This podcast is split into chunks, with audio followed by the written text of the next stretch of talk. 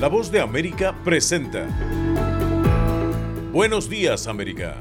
Desde Washington, la actualidad informativa. El presidente Joe Biden analiza posibles decretos para enfrentar la migración irregular frente a la poca esperanza en la ley de seguridad en el Congreso. Ucrania enfrenta dos años de guerra por la invasión rusa y en nuestra cobertura especial tendremos el reporte de Celia Mendoza, enviada especial de La Voz de América a esa nación. Y el secretario de Estado de Estados Unidos, Anthony Blinken, viaja a la Argentina luego de una productiva visita a Brasil.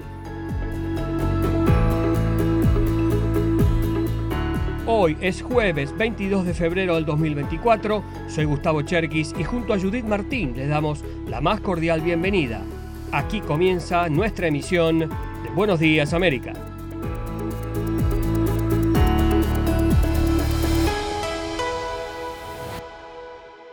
El gobierno del presidente Joe Biden analiza disposiciones de la Ley Federal de Inmigración para enfrentar la crisis de migrantes en la frontera sur. Yoconda Tapia tiene este reporte. La crisis de migrantes que se genera en la frontera sur con la presencia de miles de personas en busca de asilo en Estados Unidos ha desafiado todas las medidas adoptadas hasta ahora, que incluyen deportación inmediata de las personas que ingresan irregularmente al país. En las últimas horas se conoció que la Casa Blanca está considerando utilizar disposiciones de la vigente Ley Federal de Inmigración que fueron implementadas en varias ocasiones por el expresidente Donald Trump para unilateralmente aplicar una amplia represión en la frontera sur. La agencia de noticias Associated Press anticipa que la administración, obstaculizada por legisladores republicanos que rechazaron un proyecto de ley fronterizo negociado a principios de este mes,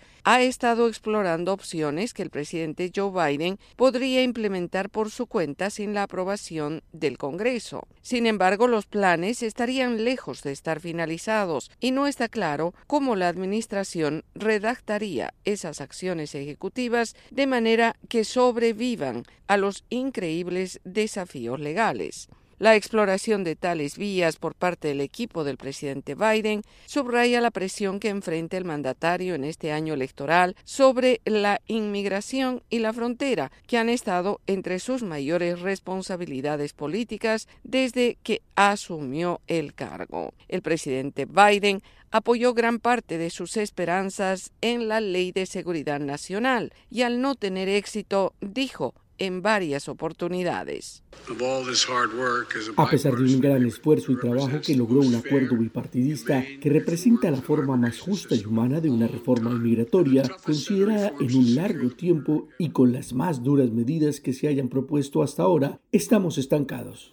Por ahora, la Casa Blanca ha estado criticando a los republicanos del Congreso por negarse a actuar sobre esta legislación. Los arrestos por cruces ilegales en la frontera de Estados Unidos con México cayeron a la mitad en enero, desde niveles récord en diciembre hasta el tercer más bajo de la presidencia de Joe Biden. Sin embargo, los funcionarios temen que esas cifras puedan eventualmente volver a aumentar, particularmente a medida que las temperaturas invernales empezarán a dar paso a la primavera, que traerá mejores condiciones en el clima. Yoconda Tapia, Voz de América, Washington. Continuamos con más información y de Estados Unidos. Tras meses muy intensos de discusión y deliberaciones permanentes, la inmigración será un tema clave en las próximas elecciones presidenciales de noviembre. Por ello, representantes del Departamento de Estado y de Seguridad Nacional realizaron un encuentro con periodistas y hacer un balance actualizado de las tareas de la administración Biden-Harris sobre la aplicación de las leyes fronterizas y de inmigración, además de las nuevas formas que promueve este gobierno hacia la inmigración segura, ordenada y legal. Emily Mendrala, asistente adjunta del presidente y asesora principal para migración y coordinación de la frontera suroeste, se refirió a la estrategia del gobierno para enfrentar el fenómeno de la migración regional, la cual tiene tres líneas fundamentales. Incluye un aumento histórico de las vías legales, seguras y ordenadas de la migración, esfuerzos conjuntos con nuestros socios internacionales, y un enfoque en el cumplimiento de la ley, alineado, con nuestros valores. La asesora Mendrala además recordó que la administración Biden-Harris consiguió el aumento más grande en décadas de vías legales y seguras para la inmigración, las que incluye reunificación familiar y una expansión del programa de admisión de refugiados. Sin embargo, el punto más importante de su discurso fue el que le dedicó a los traficantes que, subrayó, se benefician de los migrantes y advirtió sobre sanciones de visas a quienes faciliten o motiven la migración irregular. Por último, Blas Núñez Neto, subsecretario de Política Fronteriza e Inmigración en el Departamento de Seguridad Nacional, expuso cifras relevantes de los migrantes que han entrado legalmente a Estados Unidos. Desde el 12 de mayo, cuando se levantó la emergencia de salud pública en los Estados Unidos, eh, que han resultado en la repatriación de más de 550 mil individuos que se encontraron en la frontera con México, incluyendo más de 90 mil eh, miembros de familias. Con el parol humanitario para Cuba, Haití, Nicaragua y Venezuela, Estados Unidos ha dejado entrar a más de 357 mil ciudadanos y a través de la aplicación móvil CBP One han sido beneficiados 459 mil individuos. Somos la voz de América desde Washington, D.C.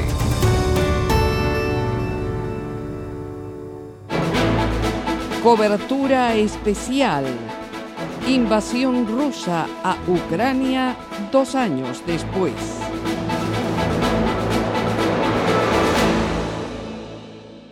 En tanto, Izium, ciudad ubicada en la provincia de Kharkov, en Ucrania, fue liberada en septiembre de 2022 tras meses de control ruso. A dos años del inicio de la invasión de Rusia, la mitad de sus 50.000 residentes han empezado a regresar pese a su cercanía a la zona de combate. Nuestra colega Celia Mendoza es la enviada especial de la Voz de América a Ucrania y nos informa. Olena Andrushuk es la directora del Liceo número 11 de Izum, una ciudad que fue ocupada por las fuerzas rusas desde marzo hasta septiembre de 2022. Soldados rusos usaron el edificio como residencia.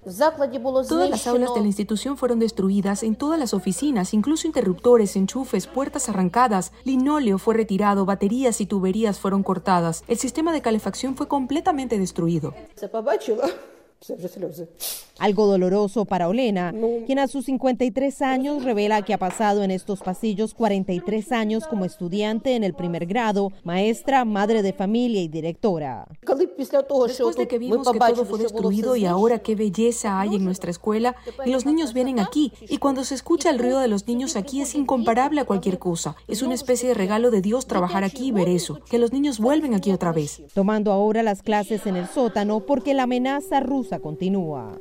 Eh, estamos haciendo una entrevista justo con una de las profesoras cuando pudimos escuchar que las alarmas están sonando. Esto obligó a que paráramos un poco nuestra entrevista, pero también muestra la realidad que viven diariamente y la necesidad que tienen de estar en lugares como estos para que los niños puedan estudiar. El alcalde de Izun, Marchenko Valeri, habló con la voz de América y le dijo.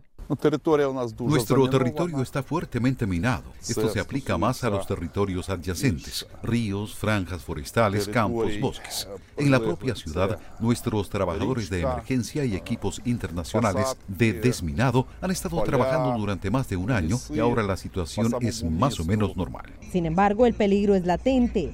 Durante nuestra visita, un auto pasó sobre una mina, dos personas murieron y una más resultó herida. Es necesario verificar lo que hay en el territorio y en las casas, porque todo fue muy minado. Dos años después de la invasión rusa, esta ciudad todavía tiene las secuelas de lo sucedido aquí. Hay edificios destruidos y por lo menos 27 mil personas han regresado a vivir permanentemente aquí. Y asimismo, esperan hacer la reconstrucción lo antes posible.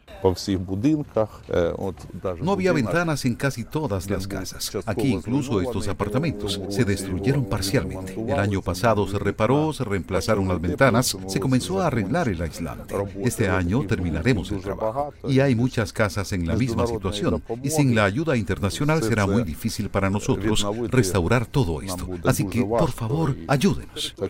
Una petición que se mantiene a lo largo de este país que entra en su año en guerra. Celia Mendoza, Voz de América y Zoom, Ucrania. Y en más información de la conmemoración de dos años de la invasión de Rusia a Ucrania, ciudadanos de diferentes nacionalidades prefieren escoger quedarse en Ucrania a pesar de las inminentes amenazas que significa vivir en un país en guerra. Héctor Contreras informa.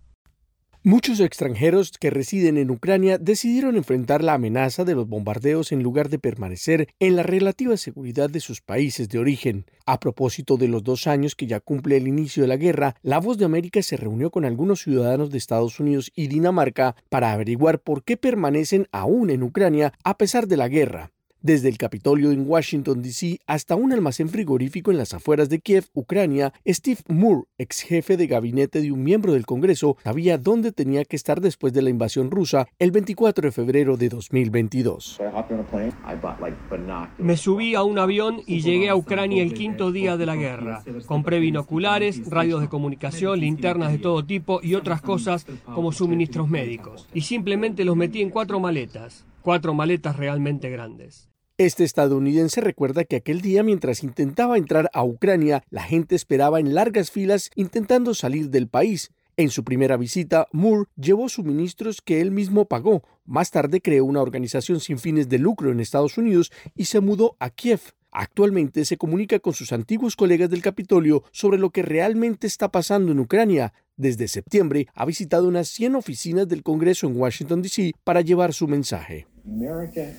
Estados Unidos vive bajo la ilusión de que tiene la opción de participar o no en guerras en Europa y Medio Oriente. Y la elección no es sí o no. La elección es si enviamos armas relativamente baratas ahora o si enviamos tropas. Las vidas de nuestros hijos e hijas dependen de eso, porque Putin no se va a quedar con Ucrania. Otro es el caso de Karen Marie Kragenlund de Dinamarca, quien dice que Kiev es ahora su ciudad natal ella cuenta cómo cuando empezaron los tiroteos en Kiev al comienzo de la guerra, huyó al oeste de Ucrania y luego consiguió un trabajo en los Países Bajos. Sin embargo, un año después decidió que tenía que regresar a Ucrania.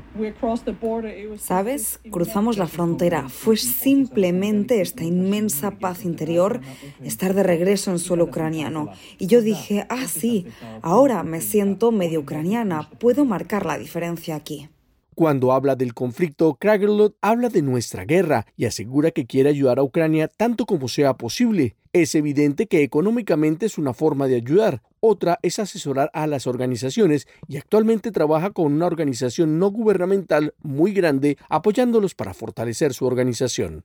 Tanto Moore como Kragerlut dicen que si bien sus amigos y familiares no entienden su elección de vivir en una zona de guerra, ellos dejaron de intentar persuadirlos para que regresaran a sus países de origen. Héctor Contreras, Voz de América, Washington. Esto es Buenos Días América. Hacemos una pausa y ya regresamos. Conversando con la Voz de América un espacio de entrevistas sobre los temas más destacados y que generan polémica con nuestros periodistas y corresponsales. Todos los días un tema abordado en profundidad en un podcast a través de nuestro canal YouTube, la página web vozdeamerica.com y a través de la red de afiliadas de América Latina y el Caribe. Conversando con la voz de América, con expertos y la perspectiva de la noticia. En la voz de América continuamos con más actualidad. El presidente de Brasil, Ignacio Lula da Silva, recibió al secretario de Estado de los Estados Unidos, Anthony Blinken, con una agenda centrada en asociaciones bilaterales, el conflicto entre Israel y Hamas y la creación de un Estado palestino. Edgar Maciel tiene los detalles. La reunión entre Lula da Silva y el secretario de Estado de los Estados Unidos, Anthony Blinken, duró casi dos horas mucho más de lo previsto. Conversaron sobre la lucha contra el hambre, la transición energética y los conflictos en Ucrania y en la Franja de Gaza. Al salir, Blinken dijo que Brasil y Estados Unidos están trabajando juntos, tanto a nivel regional como global. Estados Unidos y Brasil tienen tantos intereses comunes, hay tantos asuntos importantes para trabajar juntos de manera bilateral, regional y global. Anthony Blinken também elogiou a atuação de Brasil para reduzir as tensões entre Guyana e Venezuela y reafirmó la posición estadounidense de que Nicolás Maduro debe garantizar elecciones limpias este año. Según fuentes del gobierno brasileño, la controvertida declaración de Lula da Silva, comparando los ataques militares de Israel en Gaza con el holocausto, no fue mencionada. Sin embargo, en Washington la versión fue diferente. Matthew Miller, portavoz del Departamento de Estado, dijo que Blinken discutió el tema con el presidente brasileño y dejó en claro la discrepancia del gobierno estadounidense. Por la tarde, Blinken viajó a la de cancilleres del G20 en Rio de Janeiro, como preparativo para la cumbre de jefes de Estado del grupo, que también se celebrará en Rio en noviembre. Allí, Blinken se encontró con el canciller ruso, Sergei Lavrov. Gaza y Ucrania no fueron temas centrales, pero Lavrov mencionó que el principal obstáculo para poner fin al conflicto con los ucranianos es el suministro de armas, tanto por parte de Estados Unidos como por parte de países europeos. Edgar Maciel, Voz de América, Brasil. Sintonizan Buenos Días América, un programa de la Voz de América. Continuamos con más información en Buenos Días América. El juicio contra el expresidente de Honduras, Juan Orlando Hernández, por cargos de narcotráfico avanza en una corte de Nueva York con revelaciones de testigos. Informa Oscar Ortiz. Acusaciones de sobornos, protección policial y militar para transportar drogas, así como reuniones con otros narcotraficantes, son parte de las supuestas acusaciones contra el expresidente de Honduras, Juan Orlando Hernández, quien está siendo juzgado en una corte de Nueva York por tres delitos, entre ellos narcotráfico. En el segundo día de audiencia, la Fiscalía presentó a dos testigos, uno identificado como el contador, quien aseguró que Hernández sostenía reuniones con otros narcotraficantes en Honduras, mientras que el exalcalde del departamento de Copán al occidente del país, Alexander Ardón, también detenido en Estados Unidos por narcotráfico, resaltó que Hernández lo ayudó para que no fuera investigado y que a cambio le colaboró política y económicamente. La investigadora social Carolina Meléndez explicó que este juicio ejemplifica cómo Hernández Alvarado estableció una red de corrupción en Honduras y los testimonios lo avalan. Y que él eh, apoyó y que entregó alrededor de un millón de dólares a Juan Orlando Hernández y que él estuvo, fue testigo de cómo eh, Juan Orlando recibió sobornos de parte del cartel de Sinaloa, del Chapo Guzmán, para la protección de estas actividades. Así que yo creo que la información que reveló Alexander Ardón fue bastante contundente esta tarde. Sobre estos señalamientos, Raymond Colón, abogado defensor de Juan Orlando Hernández, en contacto con los medios, dijo. Información de él que no lo pueden probar, todas esas oportunidades que él tenía, ¿no? grabando, teniendo, imagínate, ¿qué es lo que hace un contable? Archivos, documentos, ¿no? y él no los tiene. La audiencia continúa hoy a las 10 de la mañana y se anticipa un nuevo interrogatorio a Alexander Chandeardón, mientras la defensa del exmandatario prepara su estrategia. Oscar Ortiz, Voz de América, Nueva York. Esto es Buenos Días América. Hacemos una pausa y enseguida volvemos. Estas son las noticias. A tempranas horas de la mañana, acompañado por sus aliados políticos, el presidente no coincide con la medida unilateral implementada por el gobierno de Estados Unidos, que ya por precaución han recomendado no viajar a la zona estos son los corresponsales de la Voz de América.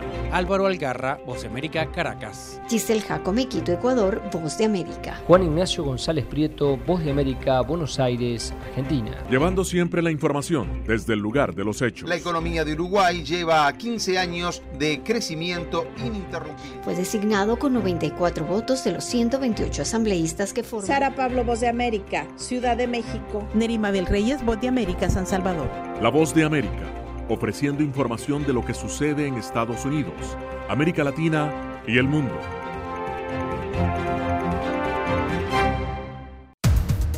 Los acontecimientos de Estados Unidos, América Latina y el mundo en 30 minutos. Con corresponsales en varios puntos del país.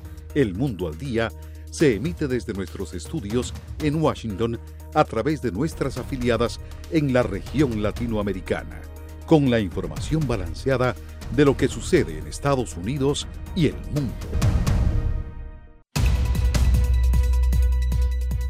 ¿Qué tal amigos? Les saluda Henry Llanos para invitarlos a escuchar Deportivo Internacional. De lunes a viernes, el resultado y las noticias de los eventos deportivos internacionales en un solo lugar Deportivo Internacional, una producción de La Voz de América. Hollywood, Broadway, teatro, redes sociales, fotografía, estilos de vida, jazz, festivales y conciertos, premios a lo mejor del cine. Tres minutos con lo más destacado de la música popular estadounidense e internacional y las noticias del espectáculo. De todo un poco en el mundo del entretenimiento de lunes a viernes con un servidor Alejandro Escalona, desde La Voz de América en Washington. Continúan escuchando Buenos Días América. La oposición en Venezuela avanza en su campaña rumbo a las elecciones presidenciales sin certezas sobre si permitirán inscribir al aspirante María Corina Machado. Carolina Alcalde tiene los detalles. Aunque no hay certidumbre sobre si podrá formalizar su candidatura ante el Consejo Nacional Electoral, el comando de la aspirante presidencial opositora venezolana María Corina Machado avanza en la organización para las elecciones previstas para este año y cuya fecha se desconoce. Henry Alviares, coordinador del comando de campaña de Machado, aseguró que nadie los sacará de la ruta electoral y reiteró que el liderazgo de la candidata fue legitimado en la primaria presidencial opositora, que ganó con más de dos millones de votos. Esto es una lucha que trasciende a lo estrictamente político, incluso trasciende a lo electoral que esta organización es de la gente, es de la ciudadanía, se lo apropió la gente. En tanto, Roberto Enríquez, presidente del partido COPEI, miembro del comando de campaña e integrante de la delegación opositora en las negociaciones con el oficialismo, se refirió a los denominados comanditos, una forma de organización política espontánea de los ciudadanos. Que no espere, que no pida línea, que no pida permiso. Ya estoy repitiendo lo que ha dicho nuestra candidata organice su comandito como usted considere, con quien usted considere y póngase las pilas y póngase a trabajar. En tanto, Jorge Rodríguez, jefe de la delegación oficialista y presidente del Parlamento, convocó a firmar el lunes un documento que contempla las propuestas sobre el calendario electoral para los comicios presidenciales previstos para este año, que será consignado ante el Poder Electoral y que han sido presentadas por distintos sectores de la sociedad civil que se sumaron a las consultas, la plataforma unitaria de la oposición que apoya a María Corina Machado no participó en ese proceso. Carolina Alcalde, Voz de América, Caracas. Pasamos a Colombia. El Ejército de Liberación Nacional anunció que congela los diálogos de paz con el gobierno y la administración Petro respondió que todo lo acordado se está cumpliendo. Entre tanto, la oposición pidió suspender las conversaciones y enfrentar militarmente a la guerrilla. Manuel Arias tiene los detalles. La autorización del gobierno de Gustavo Petro a los gobiernos regionales para que entablen negociaciones de paz directas con los frentes del ELN motivó que el comando central de esa organización declarara una suspensión en las conversaciones que realiza con la Administración Nacional, lo que una vez más pone en crisis el proceso. Oti Patiño, alto consejero de paz, aseguró que los diálogos no se pueden separar de los territorios. Los conflictos que se dan en Colombia son muy dados en los territorios y que además involucran no solo solamente actores armados, sino a un conjunto de personas que habitan en los territorios. Por su parte, Vera Grave, jefe negociadora del gobierno, aseguró que la administración Petro ha cumplido con todo lo acordado hasta ahora en los ciclos de diálogo. En manos del ELN está hoy su decisión de valorar lo que hemos avanzado, de valorar los pasos que ha dado hacia la paz, de valorar los acuerdos y de profundizar el proceso de paz que venimos adelantando. La decisión por parte del gobierno está de seguir cumpliendo los acuerdos y seguir avanzando en este proceso proceso de paz. Ante la crisis, desde la oposición, la senadora uribista Paloma Valencia reiteró el llamado a suspender las conversaciones y reactivar la acción militar contra el ELN y las demás organizaciones guerrilleras. Están bravos porque el gobierno además se le ocurrió que va a hacer unos diálogos regionales para que todo el mundo empiece a negociar con los violentos. No tiene ningún sentido porque es que lo que Colombia necesita no son más diálogos, sino meter a la cárcel a los delincuentes y va a ver cómo el país va a ganar en seguridad. En tanto, desde las organizaciones sociales y defensores de derechos humanos pidieron a las partes restablecer las conversaciones y al ELN no suspender las acciones humanitarias que ha venido realizando, como la liberación de secuestrados que están en su poder. Manuel Arias Naranjo, Voz de América, Bogotá, Colombia. Esto es Buenos Días América. Hacemos una pausa y ya regresamos de costa a costa. Toda mi familia está en... De frontera a frontera. ecuatorianas que están llegando... Los sucesos que ocurren en todo Estados Unidos y más impactan a Latinoamérica. le hacemos un llamado para que Estados Unidos al día.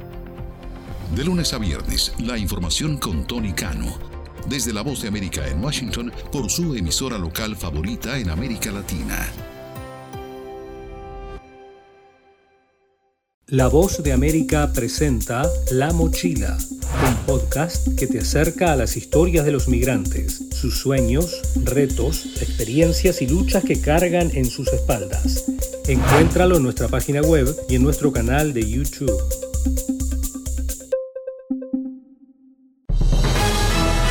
Momento deportivo en La Voz de América. Les informa Henry Llanos. La temporada del fútbol profesional de Estados Unidos comenzó con árbitros suplentes el miércoles cuando el Inter de Miami se impuso 2-0 al Real Salt Lake y el comisionado Don Garber reconoció que no hay certeza en la liga sobre qué ocurrirá después. El sindicato de árbitros profesionales de fútbol realizó actos de protesta el miércoles en Nueva York y Dallas, menos de una semana después de que la organización rechazó por un margen arrollador un acuerdo tentativo con la organización de árbitros profesionales que proporciona a los silbantes para la Major League Soccer, la eh, Liga de Mujeres y otras ligas. En mis 40 años dentro del deporte no puedo recordar haber visto que una unidad negociadora llega a un acuerdo sin que sus miembros lo respalden, comentó Garber. Es muy decepcionante. Garber dijo que sigue confiando en que alcance un acuerdo con los árbitros de la Major League Soccer. Y Greg Berhalter, entrenador de la selección de Estados Unidos, ganó 2.291.000 dólares en 2022, incluidos 900.000 en bonos por la clasificación estadounidense a la Copa del Mundo y por avanzar a la segunda ronda. Berhalter tenía un salario base de 1.391.000 de acuerdo con el reporte fiscal de la Federación de Estados Unidos de 2022 que fue publicado en línea. El eh, contrato de Berhalter venció al final de 2022 y el estratega fue recontratado en junio del año siguiente, después de que un bufete de abogados lo exonerara de ocultar información cuando fue contratado inicialmente por la federación. La investigación fue iniciada por la familia Reina, que informó todo esto a la Federación de Fútbol. Henry Llanos, Voz de América, Washington.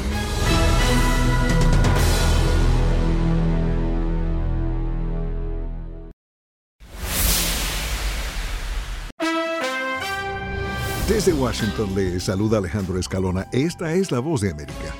Hoy concluimos la visita a la exposición Amazonía, un hub de biocreatividad que se presenta en el Centro Cultural del Banco Interamericano de Desarrollo de esta capital. Se trata de una exposición de arte contemporáneo de la región amazónica que, según sus organizadores, combina ciencia y sabiduría ancestral.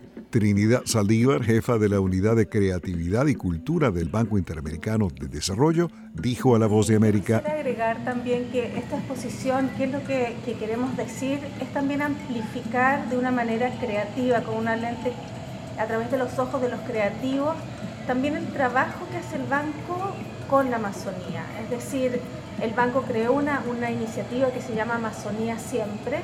Muchos donantes han llegado hacia el banco para poder trabajar en la Amazonía entendiendo que es un recurso único que atesoramos, pero que si no actuamos hoy lo perderemos. Lo que veías antes, los colores, por ejemplo, del trabajo de, del artista Mejía, también es mostrar en un mundo en que todo es artificial, en que todo es químico, bueno, estos, estos colores, la, Amazonía nos brinda una paleta de colores enorme que tenemos a nuestra disposición. La muestra incluye fotografía, performance, videoarte, pintura y arte sonoro. Manuela Reyes es la curadora de la exposición. Bueno, tenemos a la obra de Roberto Huercaya.